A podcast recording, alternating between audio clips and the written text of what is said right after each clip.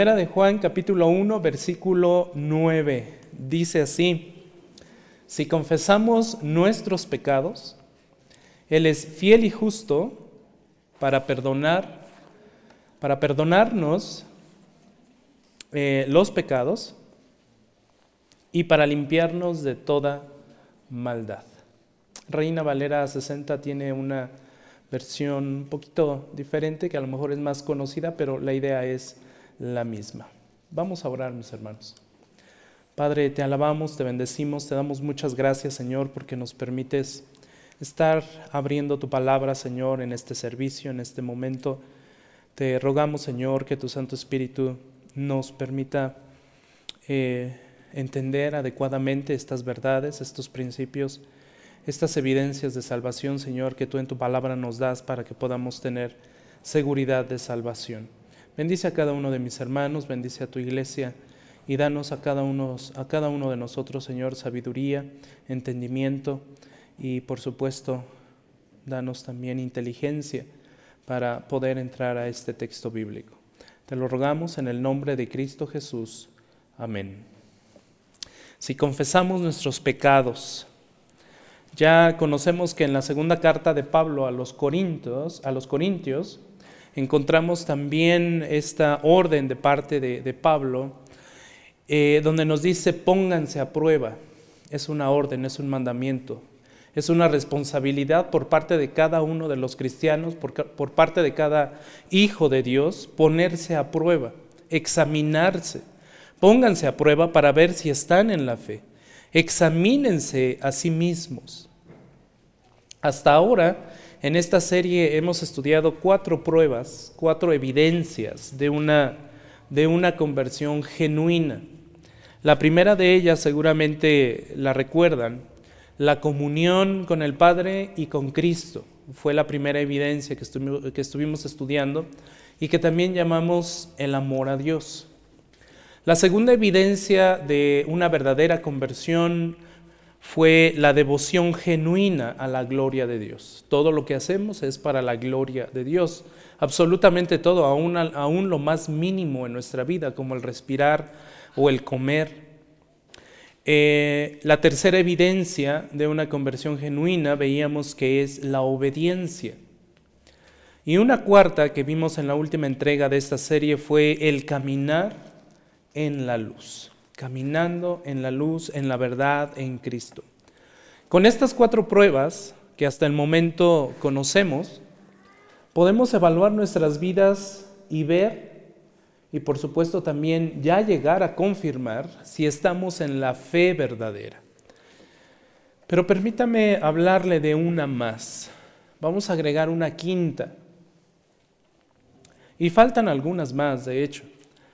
Pero vamos a hablar hoy de esta quinta prueba de una fe verdadera, de una conversión genuina, que encontramos precisamente en este versículo 9 del capítulo 1 de la primera carta de Juan, la confesión de pecado. La confesión de pecado. Esta prueba de la verdad, um, esta prueba más bien de la verdadera conversión es una de las más notables en los cristianos genuinos en, las personas que realmente han llegado a conocer al Señor. Esto se nota, esto se vive, ya que demuestra que la seguridad de, salvación de un creyente, de una persona, no se basa, absolutamente no se basa en la ausencia de pecado en nuestra vida. La evidencia de salvación no se basa en que mi vida no tenga pecado. No es así, sino en la respuesta adecuada, una respuesta adecuada que yo doy cuando mi pecado es señalado, cuando mi pecado es expuesto. Y hay varias formas en que podemos ser conscientes de nuestro pecado, tal vez a través de la palabra de Dios, tal vez alguien, algún hermano en la fe nos haga conscientes de nuestro pecado. El Señor mismo con su Santo Espíritu nos llega a ser conscientes de nuestro pecado y la respuesta que yo, que yo doy como ser humano, como creyente, ante esa exposición de mi pecado, es lo que realmente va a garantizar y me va a dar seguridad al evaluar mi fe, si es genuina o no. Todos pecamos. Y quien diga que no peque es un mentiroso, dice Juan. Todos pecamos y la marca del, del, verdadero creyente no es la perfección entonces sin pecado, sino que el pecado se vuelva más y más repugnante para el creyente. Esa es la evidencia del pecado. Ser consciente de la realidad de nuestro pecado nos lleva y nos debería de llevar constantemente también a una confesión de ese pecado delante de Dios y por supuesto al arrepentimiento de ese pecado. Ese es un proceso que los verdaderos cristianos viven. Son conscientes de su pecado, confiesan su pecado y se arrepienten de su pecado. Es una respuesta bíblica ante la conciencia que tengo de ser pecador. Y esta verdad es enseñada, por ejemplo, en el Salmo 51, versículo 17, cuando el salmista dice, los sacrificios de Dios son el espíritu contrito los sacrificios que quiere Dios, que acepta Dios, aquellos sacrificios que suben como olor fragante delante de Dios, no son los sacrificios animales del Antiguo Testamento. Son el espíritu contrito del ser humano, sabiéndose pecador, reconociéndose pecador, confesando su pecado y arrepintiéndose de su pecado. Al corazón contrito y humillado, oh Dios, no despreciarás, dice el salmista a ese corazón contrito, humillado. Isaías, por su parte, en el capítulo 66, versículo, versículo 2, también nos dice lo siguiente. Todo esto lo hizo mi mano. Y así todas estas cosas llegaron a ser, está hablando el Señor, todo lo que Él creó. Declara el Señor. Pero a este miraré, a este voltearé a ver a este me dirigiré, a este voy a poner atención, al que es humilde y contrito de espíritu y que tiembla ante mi palabra. A ese es al que el Señor voltea a ver. La prueba de que, de que nos hemos convertido en hijos de Dios es que cuando nos damos cuenta de nuestro pecado, respondemos con humildad Respondemos con quebrantamiento, respondemos con, contrición, con luto, con temblor ante la palabra de Dios, ante la ley de Dios, que tanto muchas veces hemos despreciado, que tanto muchas veces hemos hecho a un lado. A través de esta prueba Dios nos permite ver que nuestra frecuente lucha contra el pecado no niega nuestra fe. La lucha que cada uno de nosotros tiene con el pecado día a día, y todos luchamos con el pecado, todos, absolutamente todos. Eso no niega nuestra fe, al contrario, confirma que estamos en la fe, cuando estamos luchando con ese pecado. Sabemos que hemos llegado a conocerle no porque estemos libres de pecado, sino porque nuestra relación y actitud hacia el pecado ha cambiado. La forma en que veo el pecado ha cambiado. Literalmente mi visión del pecado es diferente ahora que conozco a Dios a que cuando no le conocía. Es un cambio radical. Y en la medida en que vamos creciendo en el Señor, vamos también experimentando un odio creciente hacia el pecado. Estamos quebrantados por Él y buscamos confesarlo continuamente. Esto es evidencia de salvación. Ahora, Hace rato, hace un momento mencioné este cambio, esta relación, esta actitud que nosotros tenemos hacia el pecado y de cómo ha cambiado radicalmente. Vamos a hablar un poco acerca de esta relación. La relación del creyente con el pecado. Antes de la regeneración, antes de la conversión, o lo que también hemos llamado antes del nuevo nacimiento, antes de conocer a Cristo, el pecador era amante del yo. El hombre se amaba a sí mismo. El pecador era amante del placer de este mundo, buscaba tener placer en este mundo. Y al mismo tiempo era aborrecedor de Dios, era aborrecedor del bien. Job, por ejemplo, observó que el hombre, que el hombre es un ser abominable. Job 15, 16. Son palabras muy fuertes de parte de Job. El hombre es un ser abominable y corrompido. Y noten cómo describe esa maldad del hombre Job, que bebe la iniquidad como qué? Como agua. El hombre se deleita en la iniquidad.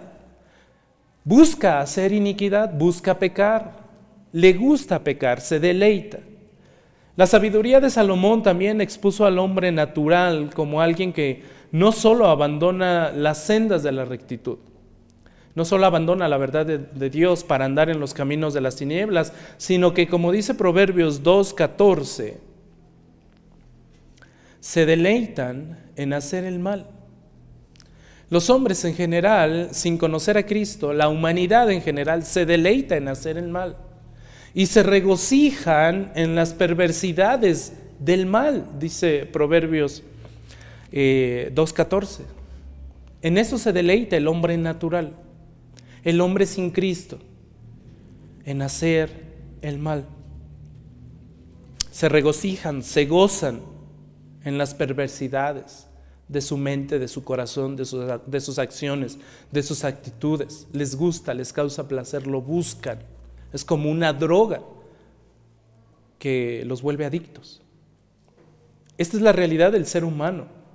La razón de esta inclinación y comunión con el mal que por naturaleza tiene el ser humano se explica a lo largo, se explica y se aclara a lo largo de toda la escritura, pero particularmente en Jeremías capítulo 17, 9, encontramos lo siguiente y, la razón y la raíz de esa, de esa actitud de parte del ser humano.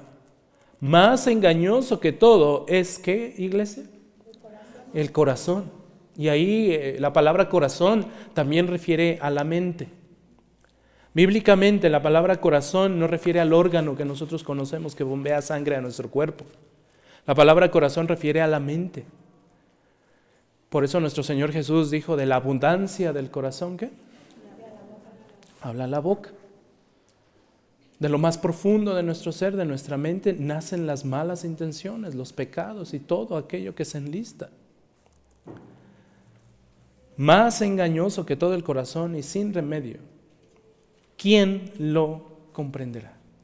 ¿Quién alcanzará a entender esa maldad que está en el corazón? Es terrible. El corazón y la mente caída produce en el hombre natural grandes afectos por el pecado, por la maldad, por la corrupción y un gran desprecio por Dios y la justicia. Un gran desprecio por Dios y la verdad. Sin embargo, en la obra de la conversión, en la obra de, la resurrección espiritual, en la obra del nuevo nacimiento, Dios recrea el corazón hace nuevo el corazón, cambia la mente, cambia las intenciones, cambia nuestra forma de ver la vida, a su semejanza, a una semejanza de verdad, a una semejanza de justicia, a una semejanza de santidad. Y ese corazón radicalmente cambiado tiene ahora afectos nuevos, afectos y también efectos nuevos.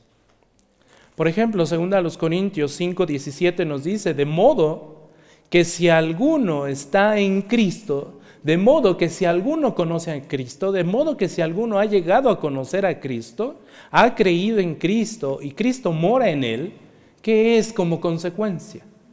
Nueva criatura. Si alguno está en Cristo, nueva criatura es. Las cosas viejas pasaron y esas cosas viejas es toda esa vida de pecado que como hombres naturales acostumbrábamos llevar y en las cuales también, como nos dice Proverbios, nos, deleitábamos y nos gustaba hacer eso. Ahora, en Cristo, todas esas cosas han sido hechas nuevas. Por eso es un cambio radical. La vida ya en Cristo, la vida en Cristo ya no se ve como la veíamos antes. Efesios 2, capítulo 10, dice, porque somos hechura suya. Creados en quién, iglesia? En Cristo Jesús, ¿Para qué? ¿Cuál es el propósito? Para hacer obras, pero esas obras tienen un adjetivo. ¿Cómo son esas obras? Buenas, no obras malas. Son obras buenas. Unas obras que Dios, dice la Escritura, preparó de antemano. ¿Para qué? para que anduviésemos en ellas, para que camináramos en ellas, para que nos esforzáramos en cumplirlas, en vivirlas. En otras palabras, el cristiano ahora, el cristiano genuino, ahora ama al Dios que antes odiaba y odia al yo que antes amaba. Ahora, ahora desea la justicia, ahora desea la verdad que antes despreciaba y desprecia la injusticia de la que antes se jactaba, se enorgullecía.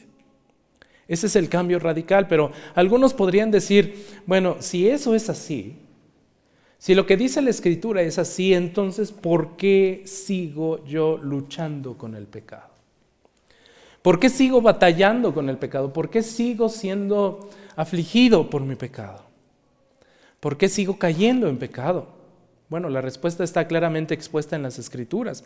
La lucha del creyente contra el pecado se debe a que el nuevo, el nuevo corazón del creyente, la nueva mente del creyente, sigue enfrentándose a un gran enemigo.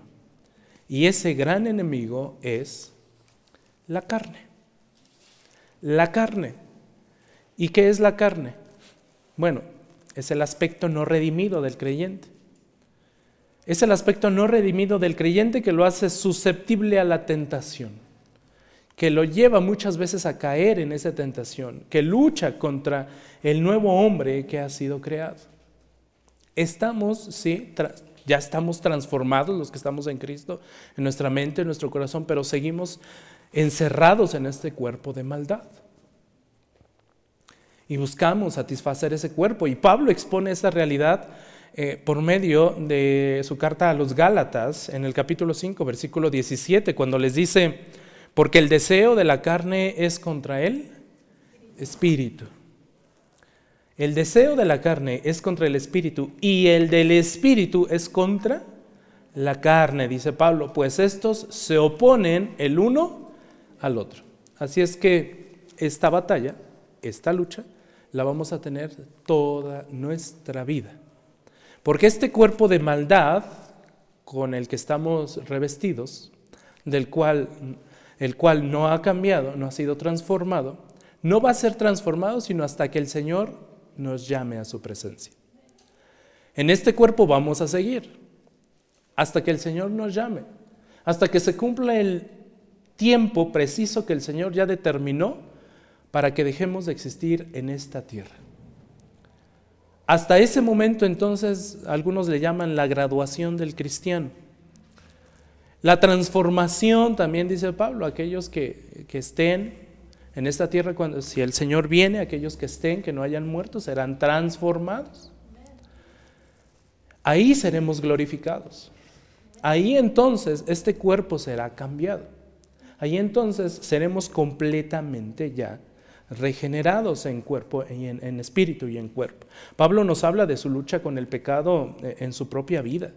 Pablo luchó con esto y, si usted quiere leer, bueno, vamos a leerlo rápido, ahí en Romanos capítulo 7, Pablo nos explica y nos, nos habla de las luchas que él tenía con, la, con su carne. Y Pablo, un gran teólogo para escribir esta teología sistemática de Romanos, y en su propia teología nos explica lo que él vive o vivió en su, en su cuerpo. Romanos capítulo 7, versículo 14 y 15. Lo voy a leer un poco rápido y me va siguiendo con su vista. Romanos 7, 14 al 25 porque sabemos que la ley es espiritual, pero yo soy carnal, está hablando Pablo, vendido a la esclavitud del pecado, porque lo que hago no lo entiendo, porque no practico lo que quiero hacer, sino que lo que aborrezco eso hago, y si lo que no quiero hacer eso hago, estoy de acuerdo con la ley, reconociendo que es buena. Así que ya no soy yo el que lo hace, sino el pecado que habita en mí, porque yo sé que en mí, es decir, en mi carne, no habita nada bueno, porque el querer está presente en mí, pero el hacer el bien no, pues no hago el bien que deseo, sino el mal que no quiero. Eso practico. Y si lo que no quiero hacer, y si lo que no quiero hacer, eso hago, ya no soy yo el que lo hace, sino el pecado que habita en mí.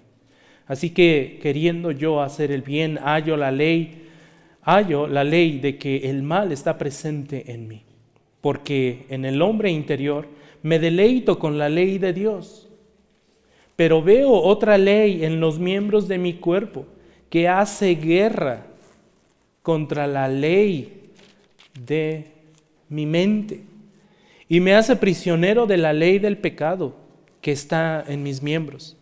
Miserable de mí, ¿quién me librará de este cuerpo de muerte? Y enseguida da la respuesta a la pregunta, versículo 25. Gracias a Dios por Jesucristo Señor nuestro. Así que yo mismo, por un lado, con la mente sirvo a la ley de Dios, pero por el otro, con la carne, a la ley del pecado. ¿Notan que Pablo vivió la misma lucha que usted y yo estamos viviendo hoy en día?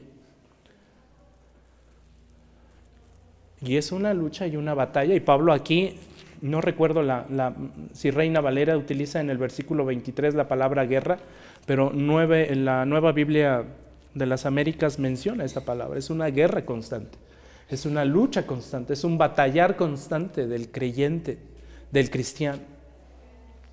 Entonces, aunque el creyente luchará contra el pecado y a veces perderá, porque también debemos estar preparados para eso, a veces vamos a perder contra el pecado y vamos a caer y vamos a resbalar. Aunque resbalemos, nuestro corazón, nuestra mente y sus afectos ya han sido transformados. En el creyente genuino, el pecado, cuando llega a caer en pecado, ese pecado ya no es motivo de alegría, ya no es motivo de jactancia, más bien es motivo de lamento, es, motivo de luto, es motivo de confesión. El pecado en la vida del creyente es motivo de arrepentimiento. De hecho, ese, ese lamento que lleva a la confesión es una de las mayores evidencias de conversión. Usted puede estar seguro o segura de que está en el Señor, de que ha creído en, el Señor, cuando usted peca y siente inmediatamente la necesidad de ir delante del Señor y pedir perdón, confesar su pecado y arrepentirse de ese pecado, usted en ese momento está confirmando no que no es salvo, sino que es salvo, porque busca al Señor, a pesar de que muchas veces caemos. Y entonces podemos hablar de una confesión verdadera, una confesión sincera. Como dice Primera de Juan, capítulo 1, versículo 9, si confesamos nuestros pecados, Él es fiel y justo para perdonar los pecados y para limpiarnos de toda maldad. Primera de Juan 1.9 nos ofrece aquí una de las más grandes marcas de la conversión genuina en un creyente, la confesión de pecado de una persona. Aquí la palabra confesar es la palabra griega homologeo, homologueo, homologeo, perdón, homologeo es la palabra griega, que a su vez es una palabra compuesta, es decir, se compone de otras dos palabras griegas. Una que es homos, por eso homo, homos significa igual, y logos, que seguramente lo han este, escuchado, logos que significa palabra. Entonces, homologeo, o esta palabra confesar en español, literalmente desde el griego significa decir lo mismo. Decir lo mismo. Cuando confieso mi pecado, estoy diciendo lo mismo que Dios dice de mí. Ese es el sentido de esta palabra. Confesar es estar de acuerdo verbalmente con Dios en que hemos pecado y que nuestro pecado es atroz, es terrible es un insulto para Dios, es una ofensa para Dios cuando nosotros pecamos. Cuando el creyente peca, Dios es fiel para exponer nuestro pecado. Dios es fiel para hacernos conscientes de nuestro pecado y va a buscar hacernos conscientes de Él de muchas formas y convencernos ah, de nuestro pecado a través del Espíritu Santo. De muchas formas. Dios puede utilizar muchos medios para exponer eh, al creyente a su pecado. Por ejemplo, el estudio de las escrituras. Cuando estamos leyendo la escritura, el Señor de pronto nos puede hablar específicamente sobre algo que Él y nosotros conocemos y llevarnos a esa confesión de pecado. A través de un hermano o incluso a través de la iglesia, a través de la disciplina de la iglesia. El Señor nos puede hablar, pero no dejará de ser una obra sobrenatural de, de providencia, de la providencia de Dios el hacernos conscientes de nuestro pecado. En respuesta, el creyente verdadero va a reconocer su pecado, se va a dirigir a Dios con un corazón quebrantado, con un corazón contrito, confesando su pecado y pidiendo perdón.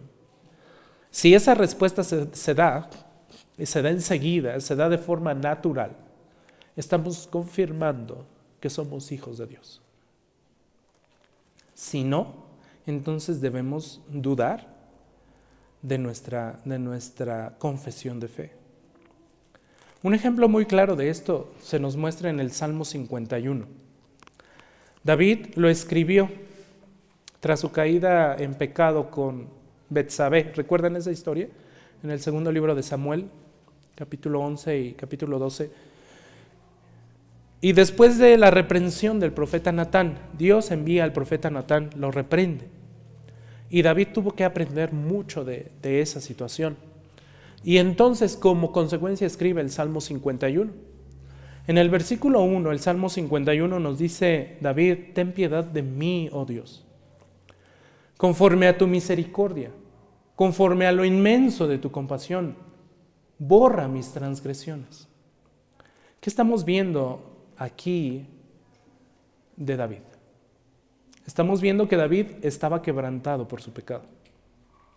Estaba ya consciente de su pecado y estaba quebrantado, estaba dolido por su pecado. La bondad amorosa y la gran compasión de Dios le dieron la confianza al mismo tiempo de confesar su pecado con la mayor expectativa de recibir ese perdón de parte de Dios.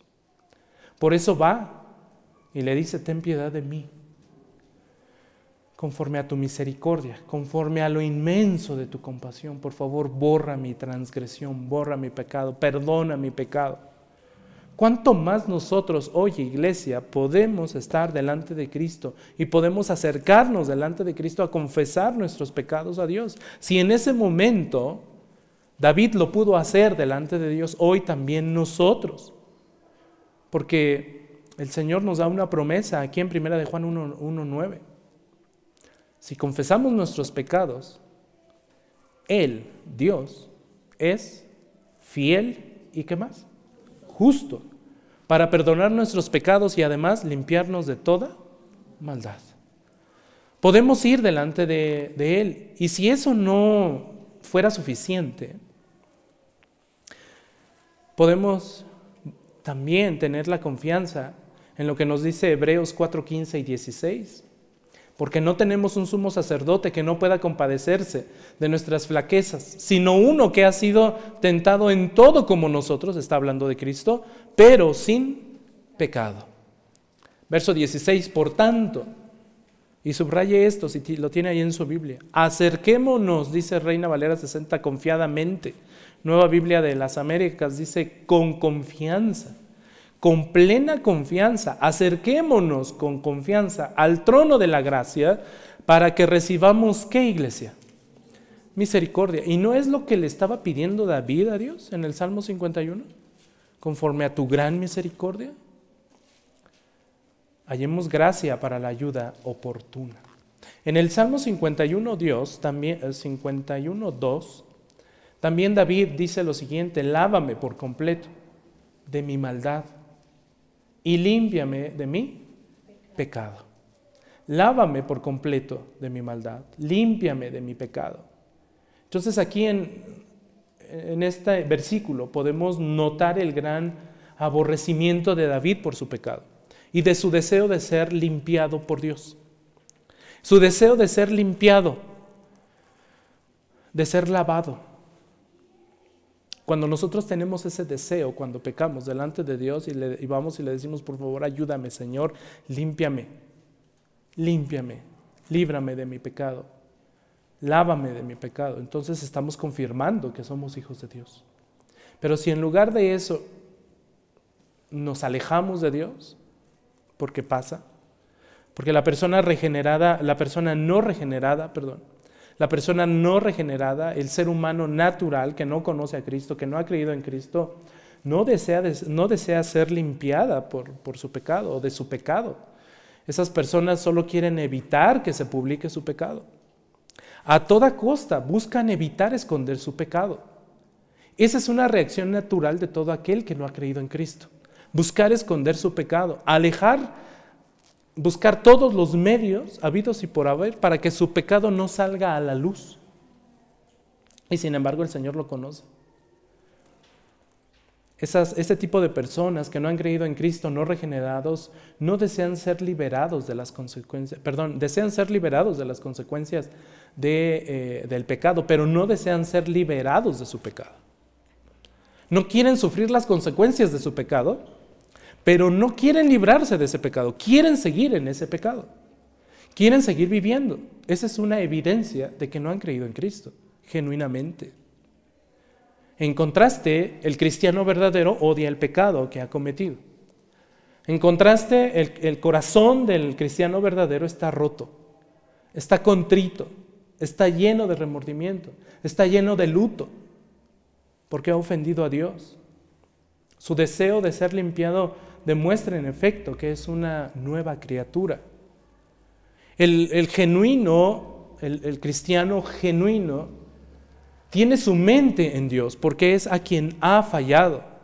No importa y no le importa si su pecado sale a la luz humanamente hablando y en esta tierra, porque le importa más estar bien con el Señor. Y eso es evidencia de un cristiano genuino. En tercer lugar, debemos notar el reconocimiento ante Dios por parte de David de su pecado. Y esto es algo muy importante. Cuando el profeta Natán lo reconoció eh, perdón, lo denunció, lo confrontó, lo acusó de su pecado eh, secreto, porque así aparece la palabra. Cuando Natán confrontó a David de ese pecado secreto, que de secreto no tiene nada porque el Señor lo sabía, y ahorita vamos a ver cómo el Señor lo expone y lo saca a la luz, y hace que David sufra las consecuencias delante de los ojos de todos. Por eso es secreto, entre comillas. Cuando David fue confrontado no puso excusas, no puso pretextos, sino que confesó abiertamente que era pecador. abiertamente. Noten lo que dice el segundo libro de Samuel en el capítulo 12. En el capítulo 11, no lo vamos a leer, ahí viene toda la historia de, esta, de este pecado de David con Betsabé, pero en el capítulo 12 ya viene la confrontación. Capítulo 12, versículo 1, del 1 al 3 en esta diapositiva, dice, entonces el Señor envió a Natán a David. Y Natán vino a él y le dijo, había dos hombres en una ciudad, el uno rico y el otro pobre. El rico tenía muchas ovejas y vacas, pero el pobre no tenía más que una corderita que él había comprado y criado, la cual había crecido junto con él y con sus hijos. Comía de su pan, bebía de su copa y dormía en su seno, y era como una hija para él. Versículo 4. Vino un viajero a visitar al hombre rico, y éste no quiso tomar de sus ovejas ni de sus vacas para preparar comida para el caminante que había venido a él sino que tomó la corderita de aquel hombre pobre y la preparó para el hombre que había venido a visitarlo. Y se encendió la ira de David en gran manera contra aquel hombre y dijo a Natán, vive el Señor, que ciertamente el hombre que hizo esto merece morir. Híjole, David no sabía que estaba hablando de sí mismo. Y debe pagar cuatro veces por la cordera porque hizo esto y no, y no tuvo compasión. Versículo 7. Entonces Natán dijo a David, tú eres aquel hombre. Así dice el Señor, Dios de Israel, Yo te ungí rey sobre Israel y te libré de la mano de Saúl. Yo también entregué a tu cuidado la casa de tu Señor y las mujeres de tu Señor y te di la casa de Israel, de Israel y de Judá. Y si eso hubiera sido poco, te hubiera dado, te hubiera añadido muchas cosas como estas.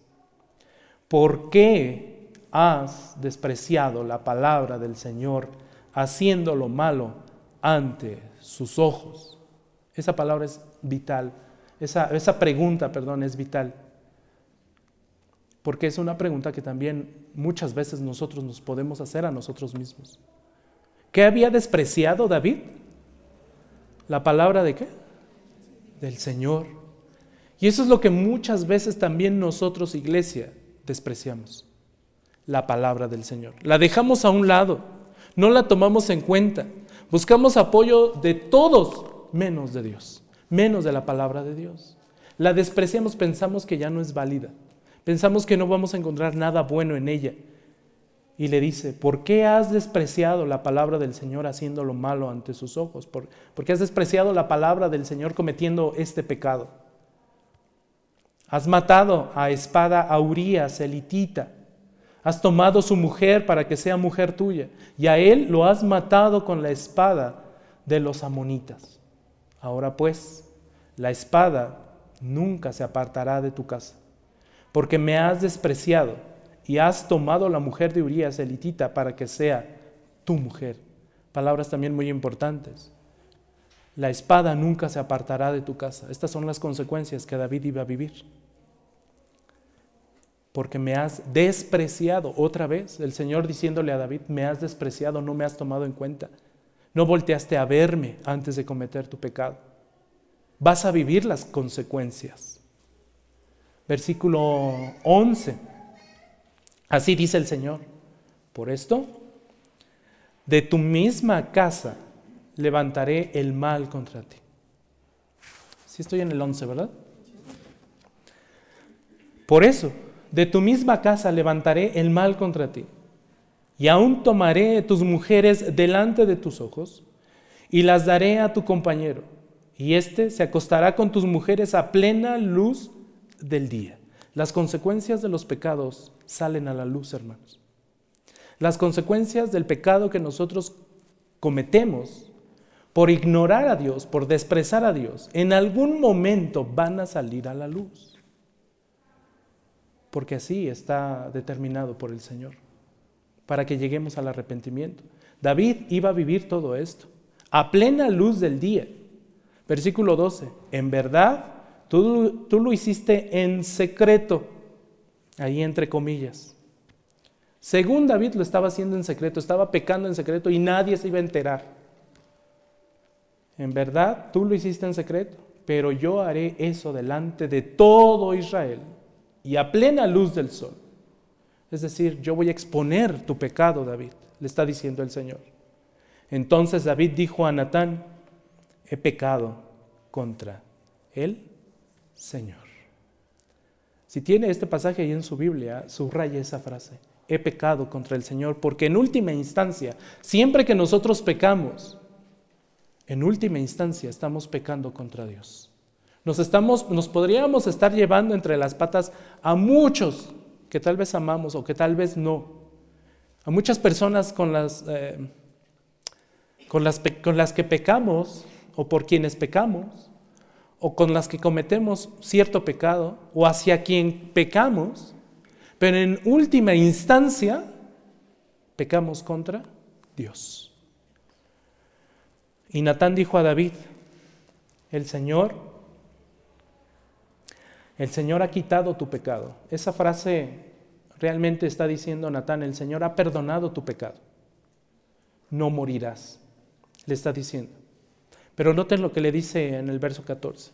Sin embargo, por cuanto con este hecho has dado ocasión de blasfemar a los enemigos del Señor, ciertamente morirá el niño que te ha nacido. ¿Qué está experimentando David? Las consecuencias de su pecado. Su pecado iba a ser expuesto a la luz del sol. Y la consecuencia más dura, creo, o una de las consecuencias más duras para él, fue ser partícipe o ver morir a su hijo. Ver morir a su hijo, la consecuencia de su pecado. Dios nos va a perdonar de nuestros pecados. Eso téngalo por seguro. Cuando vamos delante de Él, porque lo ha prometido, si confesamos nuestros pecados, Él es fiel y justo para perdonarnos nuestros pecados y limpiarnos de toda maldad. Pero, como dice aquí el verso 14, sin embargo, las consecuencias del pecado se viven. No nos va a librar de eso. El Señor a través de eso nos va, por decirlo así, a alinear en su camino. Y el Salmo 51 precisamente resume toda esta historia que hemos leído acá en el segundo libro de Samuel, en los versículos 3 y 4. Cuando vamos al Salmo 51 entendemos por qué David escribe, porque yo reconozco mis transgresiones, reconozco mi pecado, reconozco mi maldad y mi pecado está siempre delante de mí. Es la lucha que tenía este Pablo, ¿lo recuerdan? En Romanos. Y noten lo que dice, verso 4 contra ti. Y solo contra ti, dice Reina Valera 60. Eh, me gusta ahí más Reina Valera 60. Contra ti y solo contra ti he pecado. Vuelve a retomar esa frase que les dije hace rato que subrayaron en el segundo libro de Samuel. Contra el Señor he pecado. Contra ti y solo contra ti he pecado. Y he hecho lo malo delante de tus ojos, de manera que eres justo cuando hablas y sin reproche cuando juzgas. Las consecuencias de nuestro pecado lamentablemente las vamos a tener que vivir, hermanos. En algún momento nuestro pecado va a salir a la luz, por más que nos esforcemos en esconderlo, va a salir a la luz. De alguna u otra forma, y no, y no porque nosotros lo saquemos a la luz, o a veces sí, pero el Señor va a mover las circunstancias para que ese pecado salga, como movió las circunstancias en el caso de David. David conocía su pecado. Había llegado a verlo a través de los ojos de Dios. ¿Recuerdan hace rato que si confesamos, confesar, ¿qué dijimos que era? Decir lo mismo que Dios. En este caso, David ya había llegado a comprender su naturaleza atroz, sus terribles eh, consecuencias, las terribles consecuencias que iba a vivir, y ya estaba dándose cuenta de que lo que Dios decía de él era verdad y él estaba de acuerdo. Estaba confesando su pecado. Se dio cuenta de que aunque había pecado contra Urias, aunque había pecado con, con, ay, se me fue el nombre, con en última instancia había pecado contra Dios. Lo mismo pasa en nuestro tiempo. Cualquier pecado escondido, oculto, en última instancia, contra quien estamos pecando es contra Dios. David reconoció abiertamente que lo que Dios decía de él era cierto. Estuvo de acuerdo con Dios, confesó su pecado. Y aquí entramos al cuarto punto. El cristiano verdadero se caracteriza por la confesión. Por eso es una evidencia de salvación. Cuando nosotros vamos delante de Dios y confesamos nuestro pecado y sentimos ese luto, esa tristeza, esa desesperación porque sabemos que no estamos bien con Dios y muchas veces decimos, hay que ponernos a cuentas con el Señor. Sí, y ese ponernos a cuentas es precisamente ese reconocimiento, esa conciencia de nuestro pecado, esa confesión de nuestro pecado, ese arrepentimiento de nuestro pecado, constante. A medida que el creyente verdadero crezca en santidad, va a desarrollar una comprensión, una comprensión más aguda de la santidad de Dios, pero también va a desarrollar una sensibilidad más aguda del pecado en su vida. En cierta forma va a llegar un momento en que el pecado más simple, más básico, le va a causar una gran tristeza al, al creyente genuino, al creyente verdadero pero también llegará una mayor comprensión de la gracia de Dios. Como Natán le dijo a, a, David, el Señor ha quitado tu pecado, ha perdonado tu pecado. No vas a morir, le dijo, pero vas a sufrir las consecuencias. Esa gracia lleva al cristiano a confesar abiertamente su pecado y a recibir el perdón con una alegría indecible y llena de gloria, como dice Primera de Pedro 1.8. Una alegría llena de gloria, una alegría que contiene la verdad de que Dios está con nosotros a pesar de todo y que es capaz de perdonarnos a pesar de todo. Una mayor conciencia de nuestro pecado nos llevará a ver la obra perfecta de Cristo. Nos llevará a ser conscientes de que debemos confesar abiertamente nuestro pecado en el momento en el que el Señor nos lo pida ya sea delante de Él o incluso delante de un hermano o incluso delante de la iglesia. No por nada se da un proceso de disciplina. El resultado va a ser el perdón, el resultado va a ser la limpieza, porque así está en la promesa de parte de Dios. Y si Dios ha prometido algo, tenga por seguro también que Dios lo va a cumplir. Si Dios no cumple sus promesas, si Dios fallara en cumplir sus promesas, entonces Él no sería Dios. Si entendemos correctamente el Evangelio, la confesión es el camino hacia la libertad. Muchos buscamos libertad, muchos buscamos alegría, gozo, muchos buscamos seguridad en esta vida. Si algo nos puede dar esa libertad, esa alegría, ese gozo y esa seguridad, es la confesión de nuestro pecado delante del Señor. En Hechos capítulo 3, versículo 19 se nos dice, por tanto, arrepiéntanse, arrepiéntanse y conviértanse para que sus pecados sean, ¿qué? Borrados. A fin de que tiempos de alivio vengan de la presencia del Señor. No pueden venir de estos tiempos de alivio, de la presencia del Señor, sin que antes suceda lo que debe suceder primero, que es arrepentimiento y confesión no vamos a poder experimentar esos tiempos de, alivio, esa alegría, ese gozo, si antes no nos arrepentimos. Por eso, si usted lee los evangelios y nota eh, la predicación de nuestro Señor Jesús, también él predicó acerca de el arrepentimiento cuando estuvo en esta tierra. En el Salmo 32, versículos del 1 al 3, del 1 al 6, noten lo que dice: "Cuán bienaventurado y la palabra ahí bienaventurado es doblemente feliz.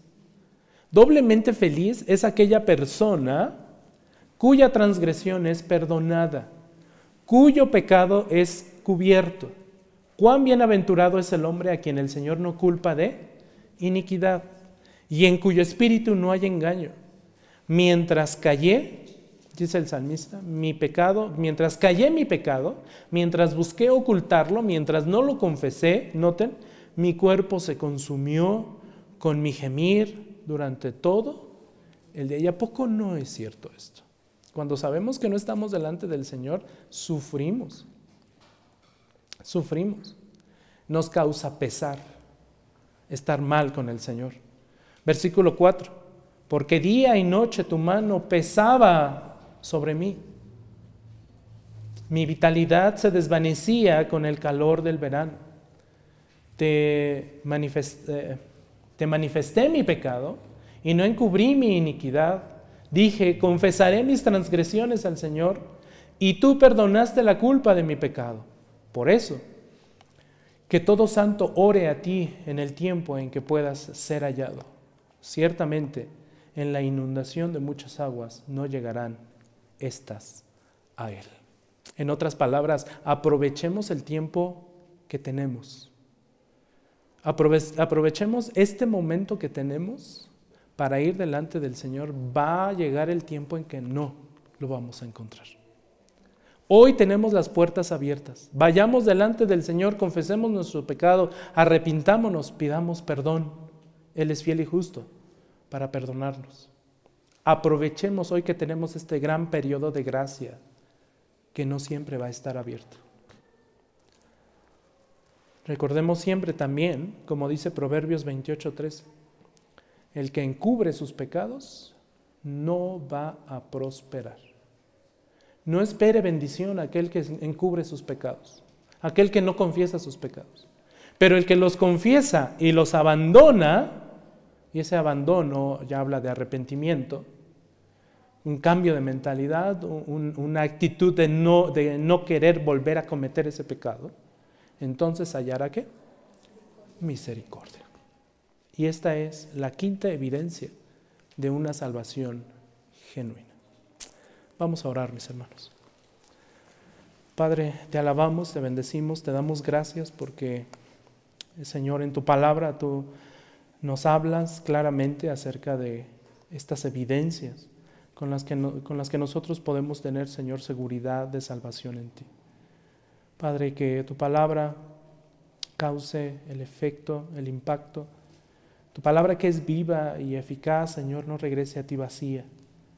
Esta palabra que tú has dado a tu iglesia, Señor, queremos que dé fruto, mucho fruto, fruto en abundancia, Señor, para gloria tuya. Te rogamos todo esto, Señor, en el nombre de Cristo Jesús. Amén.